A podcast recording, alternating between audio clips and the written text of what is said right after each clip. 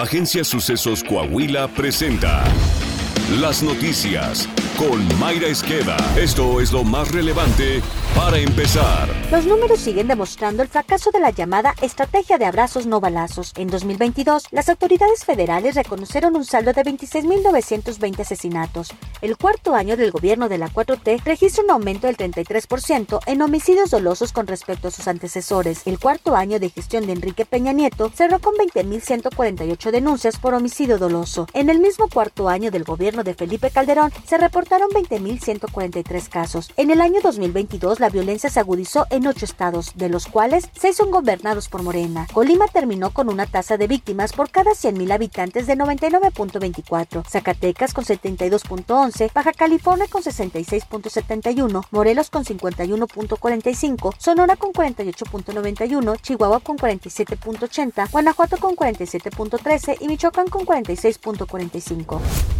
Tres policías muertos, así como dos presuntos delincuentes abatidos, fue el saldo de un enfrentamiento en el municipio de Salinas Victoria, Nuevo León. Las autoridades estatales detallaron que al verse sorprendidos, miembros del crimen organizado dispararon contra policías de Salinas Victoria. Agregaron que elementos de Fuerza Civil, Policía Ministerial, Municipales, Guardia Nacional y del Ejército que acudieron en apoyo fueron recibidos a balazos con calibre 50.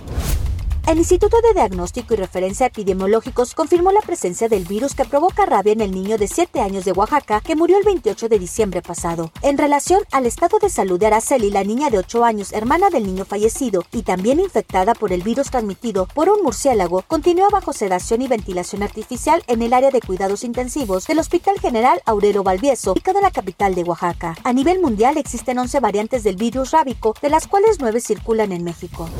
La ministra Norma Lucía Piña Hernández se convirtió en la primer presidenta de la Suprema Corte de Justicia de la Nación. La nueva presidenta obtuvo seis votos de sus compañeros ministros, ganando por un voto de diferencia al ministro Alfredo Gutiérrez Ortiz Mena. Tras obtener la victoria, la ministra Norma Lucía Piña se comprometió a representar al Poder Judicial de la Federación con convicción. Ni victoriosa ni triunfante. Hoy me dirijo a ustedes honrada comprometida, responsabilizada, obligada, jurídica y moralmente a representarlos. El proceso para elegir a cuatro consejeros del INE se suspende hasta febrero, cuando la Cámara de Diputados modifique la convocatoria como lo ordenó el Tribunal Electoral. Coordinadores parlamentarios afirmaron que no tiene caso continuar con la designación del Comité Técnico de Evaluación que revisará los perfiles de aspirantes y el arranque del registro de candidatos a consejeros como se tenía planeado estos días, hasta no tener certeza de cómo quedará la convocatoria.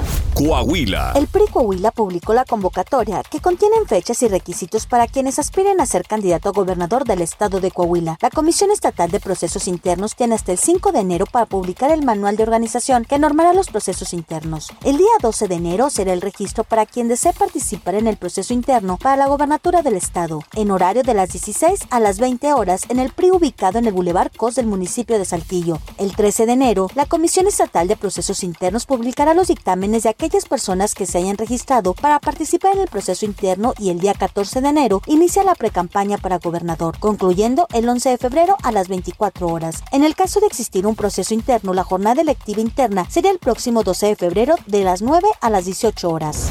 Javier Díaz González, administrador fiscal de Coahuila, invitó a las y los contribuyentes a aprovechar las diversas plataformas que el gobierno de Coahuila tiene en Paga Fácil para cubrir los derechos de control vehicular 2023. Los contribuyentes pueden entrar a www.pagafacil.gov.mx, consultar su saldo y pagar en línea, imprimir sus documentos con firma electrónica o bien, con su formato de pago impreso, acudir a los centros de cobro autorizados. En el caso de requerir asistir a una de las oficinas de la Administración Fiscal General, se puede solicitar cita desde Paga Fácil, seleccionando el día y hora de su preferencia, evitando así filas y ahorrando tiempo. Javier Díaz agregó que también se ofrece información a través del sitio en Facebook de la Administración Fiscal General, también vía WhatsApp al 844-539-4345 y el asistente inteligente le atenderá en trámites de control vehicular, licencias de conducir y asistencia fiscal. Saltillo. El alcalde José María Frastrosiller anunció que durante este 2023 se llevará a cabo el segundo maratón de obras por 200 millones de pesos y que atenderá las principales necesidades de la ciudadanía. Chema Frausto recordó que en el 2022 se invirtieron más de 150 millones de pesos con este programa y en este mes se inaugurarán las últimas obras realizadas como los puentes vehiculares en Lomas del Refugio y El Álamo, el puente peatonal en Teresitas y la construcción de la calle 10 que une a las colonias Mirasierra y Zaragoza. Para finales de enero, agregó, se inaugurará también el sistema pluvial Otilio que elimina el problemático vado y en la colonia Lomas del Refugio el centro comunitario que incluye además un centro de atención a la primera infancia.